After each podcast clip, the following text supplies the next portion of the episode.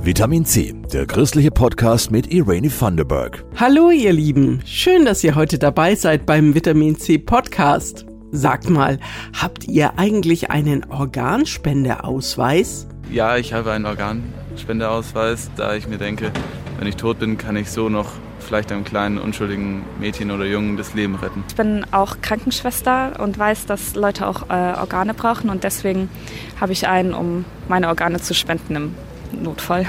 Äh, ich habe keinen Organspendeausweis, aber ich muss gestehen, ich weiß auch nicht genau warum, denn ich halte das durchaus für eine sinnvolle Angelegenheit. Aber ich habe mich bisher einfach drum gedrückt. Ein neues Organ hat die 29-jährige Tamara gebraucht.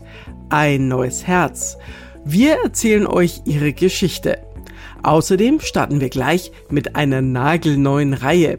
Wir öffnen das Tagebuch eines Klimaaktivisten und wir schauen zu einem Tanzprojekt von Schülerinnen und Schülern, die sich Fragen gestellt haben wie wann ist man eigentlich arm und wann ist man reich. Klimaaktivisten und Klimaaktivistinnen. Was sind das eigentlich für Leute? Alles Durchgeknallte? Ganz sicher nicht. Wie wird man Klimaaktivist? Und wie begeistert man andere Leute, die Welt mitzuretten? Weil ein paar alleine retten die Welt natürlich nicht. Wir stellen euch heute mal den jungen Mann vor, der uns in diesem Jahr immer wieder von seinem Engagement als Klimaaktivist berichten wird. Und zwar in dieser neuen Rubrik. Wir sind hier. Moinsen, ich bin Flop, 23 Jahre und Klimaaktivist. Tagebuch eines Klimaaktivisten. Autofreie Innenstadt. Regionales Essen. Erneuerbare Energien. Radwege 365 Euro Ticket. Liebes Tagebuch, To-Do für heute, Welt retten. Weil alleine rettet keiner die Welt. Meine Kollegin Julia Riese stellt euch Flop jetzt mal genauer vor. Flop? Das ist Florian Hienle aus der Nürnberger Südstadt. Er bezeichnet sich selbst als Klimaaktivist und steckt da ganz schön viel Zeit und Herzblut rein. Das Thema Klimaschutz war für ihn schon immer irgendwie da, sagt er. Aber es wirkte eigentlich immer nicht so wie so ein Thema, wo ich direkt von betroffen bin oder irgendwas machen könnte daran. Und reingekommen bin ich in Aktivismus eigentlich über das Klimacamp. Ende 2020 stand ich am Seebader Platz, Freundin hat mir davon erzählt und habe gesehen, dass Menschen was tun. Und da habe ich einfach mal mitgemacht. Irgendwann hat Florian dann selbst Gespräche moderiert und ist in den Dannenröder Forst gefahren, um Teile des Waldes vor der Rodung zu schützen. Dabei hat er gemerkt, das ist voll mein Ding. Also vor allem ist es das Gefühl, was Sinnvolles zu tun. Mit seiner Zeit irgendwie was anzufangen, was einer größeren Sache irgendwie dient und beisteuert. Und ich habe da über den Aktivismus zig Leute kennengelernt, die in meinem engen Freundeskreis sich jetzt befinden, weil man einfach für dieselbe Sache brennt. Und es ist einfach irgendwie immer schön zusammen und eins der Mottos, das mir am meisten gefällt, ist zusammen mehr erreichen. Auf Platz eins der wichtigsten Ziele steht für Florian und seine Mitaktivistinnen und Aktivisten nicht aussterben und das Thema in die Köpfe von so vielen Leuten wie möglich bringen. Wie dramatisch die Lage ist, zeigen wissenschaftliche Berichte und so weiter und so fort. Aber wer liest sie denn bitte? Und am Ende des Tages geht es mir darum, dass alle Menschen begreifen, in was für einer missliegen Lage wir sind, was dazu geführt hat und was man dagegen tun kann. Aber wer trägt denn die Hauptverantwortung dafür, dass wir in der Klimakrise noch die Kurve kriegen? Ich denke, die Hauptverantwortung tragen eigentlich wir alle. Ich wollte jetzt eigentlich die Politik sagen, aber das stimmt natürlich nicht ganz, weil die Leute, die jetzt regieren und Politik machen, sowieso von allen gewählt sind, Demokratie und so weiter. Ich denke, am meisten kaputt machen tun wirtschaftliche Interessen und sollte in unserem System möglich sein, denen zu begegnen durch politische Entscheidungen und eben was Besseres zu machen. Im Moment geht es ganz stark um das Thema Verkehr. Florian und das Klimakollektiv, in dem er aktiv ist, planen ein Bürgerbegehren für weniger Autos in der Stadt. Außerdem veranstalten sie an wechselnden Orten, zuletzt am Aufsessplatz, den Klimazirkus. Sozusagen ein kleines Klimacamp, das immer wieder wandert. Also das Klimakollektiv, so nennen wir die Gruppe, die den Klimazirkus wuppt, ist eigentlich über das Klimacamp zusammengetroffen und wir haben uns gesagt, wir sind, treten ein für Klimaschutz und Klimagerechtigkeit in Nürnberg. Nebenher ist Florian auch Mitglied in einer solidarischen Landwirtschaft und arbeitet regelmäßig selbst auf dem Hof mit. Der gelernte Hotelkaufmann plant, Landwirtschaft zu studieren, damit er noch mehr über Lebensmittel und Nachhaltigkeit lernen kann. In Zukunft hört ihr Flop regelmäßig bei uns hier im Vitamin C Podcast. Er wird von Demos und Gesprächsabenden berichten, sich mit anderen Aktivistinnen oder Menschen aus der Politik unterhalten und uns erzählen, wie er sein Leben klimafreundlich gestaltet. Heute retten wir die Welt. Tagebuch eines Klimaaktivisten. Jawohl, bis bald. Gute Zeit. Eine Idee von Vitamin C.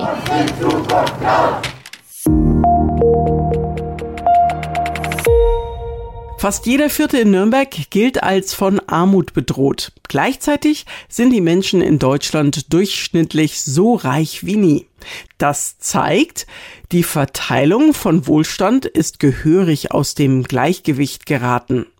Ein freies Tanzprojekt mit Schülerinnen und Schülern unterschiedlicher Schulen in Nürnberg und Lauf widmet sich genau diesem Thema. Nächsten Freitag ist Aufführung in der Luxkirche. Annette Link war bei einer der letzten Proben dabei. Leute, laufen, ne? Laufen. Tanzpädagogin Esther Maria Merchel gibt Anweisungen. Los. Joana und Sophia aus der fünften und sechsten Klasse der Nürnberger Montessori-Schule schreiten voran. Wie auf einem Laufsteg, stolz, lässig, drehen sich, schauen nach rechts und links. Jetzt halten sie provokativ Plakate hoch. Freunde oder Familie kann man sich nicht erkaufen. Geld ist die Welt. Das wird das Finale sein und die Plakate sollen nachklingen, indem sie eben dann an die Bühne gestellt werden und auch noch im Nachhinein zu lesen sind. Acht Monate Proben liegen hinter den insgesamt 40 Schülerinnen und Schülern. Mein Tanzen war heute sehr gut, also wir haben die Choreo gut geschafft. Drei Projektgruppen aus der Region bringen die Tanzperformance Rich, Richer, Perfect gemeinsam auf die Bühne. Sie haben viel diskutiert, sich intensiv damit auseinandergesetzt, was Reichtum und Armut mit den Menschen, mit der Gesellschaft macht und was ihnen selbst Geld bedeutet. Ein sehr deepes Thema. Tatsächlich war es am Anfang noch sehr klischeehaft belastet. Also es war sehr viele klischeehafte Sätze zu Armut und sehr viel klischeehaftes zu Reichtum. Wenn wir dann ein paar Fragen gestellt haben, ja, was ihnen dazu so durch den Kopf geht, kommen da auch wirklich großartige Gedanken und Ideen und ähm, war sehr schön. Ihre Ideen drücken die 6- bis 17-Jährigen vor allem in Choreografien aus. Vieles entsteht frei improvisiert. Anderes ist durchinszeniert, mit klarer Botschaft, jedenfalls für die Tänzerinnen Lia und Merle. Also dieses Ching Ching, das man ja auch im Lied erkennt, soll diese Macht und diese Strukturen darstellen. Es ist ja so ein Viereckskonstrukt, wo man da läuft und immer dieselben Bewegungen und sehr äh, gleich und dass irgendwie immer jetzt stereotypisch gesehen dieselbe Art von Menschen reich ist und in diesem Leben so und so lebt. Die Gruppe spielt auch mit dem schönen Schein der Illusionen, Licht und Schatten. Ja. Hier ist dieser Lichtkegel, hier stehen wir außen rum. Wer tanzt? Ein oder zwei Personen? Das vollständige Bild fehlt, erklärt Nadja Beckert, zweite Tanzpädagogin im Projekt. Ist alles wirklich echt, was wir zum Beispiel auch in Social Media sehen zum Thema Armut und Reichtum? Ist es real oder ist da viel Schein dabei? Ist es eine Illusion? Da haben wir ein bisschen mitgearbeitet. Und sie haben bei einem professionellen Fotoshooting den Sexappeal des Geldes abgelichtet. Die Fotos werden zusammen mit Videosequenzen auf Leinwänden projiziert. Eingespielt wird auch ein im Projekt entstandenes Gedicht. Doch was tut man dagegen? Den Armen mehr Essen geben? Aber wird das wirklich immer gebraucht? Also ich meine jetzt nicht für den Bauch. Brauchen wir nicht ein ganz anderes Denken? Weg von dem Kapitalismus, zu dem wir immer mehr hinlenken. Das Gedicht ist schon fix und fertig im Kasten. An einer Spielszene und den Choreografien wird noch bis zur letzten Minute gefeilt. Dann tatsächlich Aufführung und hoffen, dass alle da sind. damit sich schließlich alles zu einer Gesamtperformance mit Nachklang zusammenfügt. Rich Richer Perfect ein Tanzperformance-Projekt am Freitag, den 3. Juni um 17 Uhr in der Jugendkirche Lux in Nürnberg. Tamara Schwab aus Roth ist erst 29 Jahre alt, lebt aber schon ihr zweites Leben. Im letzten August hat sie ein neues Herz bekommen, und zwar durch eine Organspende. Im Moment genießt sie das Meer in ihrem ersten Urlaub mit neuem Herz zusammen mit einer Freundin in Portugal. Jasmin Kluge hat sich mit Tamara unterhalten. Es war eine Achterbahn der Gefühle. ich habe mich gefreut. Ich hatte gleichzeitig Trauer für den Spender. Ich hatte unglaubliche Angst, weil mir klar war, jetzt wird mein Herz rausgenommen. Also es war, es war ein unfassbarer Moment. Man kriegt Gänsehaut, wenn Tamara Schwab aus Roth den Moment beschreibt, als eines Nachts die Ärztin zu ihr ins Krankenhauszimmer kommt und sagt, es geht los zur Transplantationsklinik, wir haben ein Herz für Sie. Tamara stand auf der sogenannten High Urgency Liste für ein Spenderorgan. Ich hatte einen genetischen Defekt in mir drin, der mein Herz Stück für Stück kaputt gemacht hat. Von dem habe ich aber erst vor einem Jahr erfahren und davor hatte ich aber schon zwei Herzstillstände. Es ist wieder eskaliert bei mir mit Rhythmusstörungen und dann war es soweit, dass sie gesagt haben, okay, wir müssen transplantieren. Wegen ihrer seltenen Blutgruppe bekommt Tamara nach nur 33 Tagen ihr neues Herz. Großes Glück hat sie auch schon bei ihren Herzstillständen 2018. Einmal retten sie mittrainierende Medizinstudenten im Fitnessstudio, das andere Mal kann sie ihr Freund reanimieren, bis der Notarzt kommt. Ich bezeichne sie immer gerne als meine Schutzengel, die immer an meiner Seite stehen und auf mich aufpassen irgendwie. Abgefahren, nach ihrer Transplantation steht plötzlich einer dieser Schutzengel an Tamaras Klinikbett und fragt, kennst du mich noch? Das war einer der damaligen Medizinstudenten aus dem Fitnessstudio, der sie reanimiert hat und jetzt Kardiologe ist. Ich glaube auch, dass es irgendjemanden da oben oder irgendwas da oben gibt, das dafür gesorgt hat, dass das alles so gut geklappt hat. Knapp zehn Monate nach der Transplantation geht es Tamara richtig gut. Ich habe wieder Vertrauen. Ich hatte immer wieder Angst, dass was passiert. Ich habe mich nicht mehr getraut, alleine zu wohnen, zu verreisen und so weiter. Und es ist jetzt alles wieder möglich. Ich habe wieder eine Sicherheit. Ich kann wieder Sport machen. Ich habe einfach wieder mein altes Leben zurück. Allerdings ist sie Stammkundin in der Apotheke. Ich muss mein Leben lang Medikamente nehmen, die eben dafür sorgen, dass mein Herz nicht abgestoßen wird. Mein Immunsystem wird die ganze Zeit runtergedrückt sozusagen. Tamara schreibt gerade an ihrem zweiten Buch. Ihr erstes, Mein Speed Dating mit dem Tod, hat sie nach ihren Herzstillständen geschrieben. Das neue Buch wird sich um ihre Transplantationsgeschichte drehen.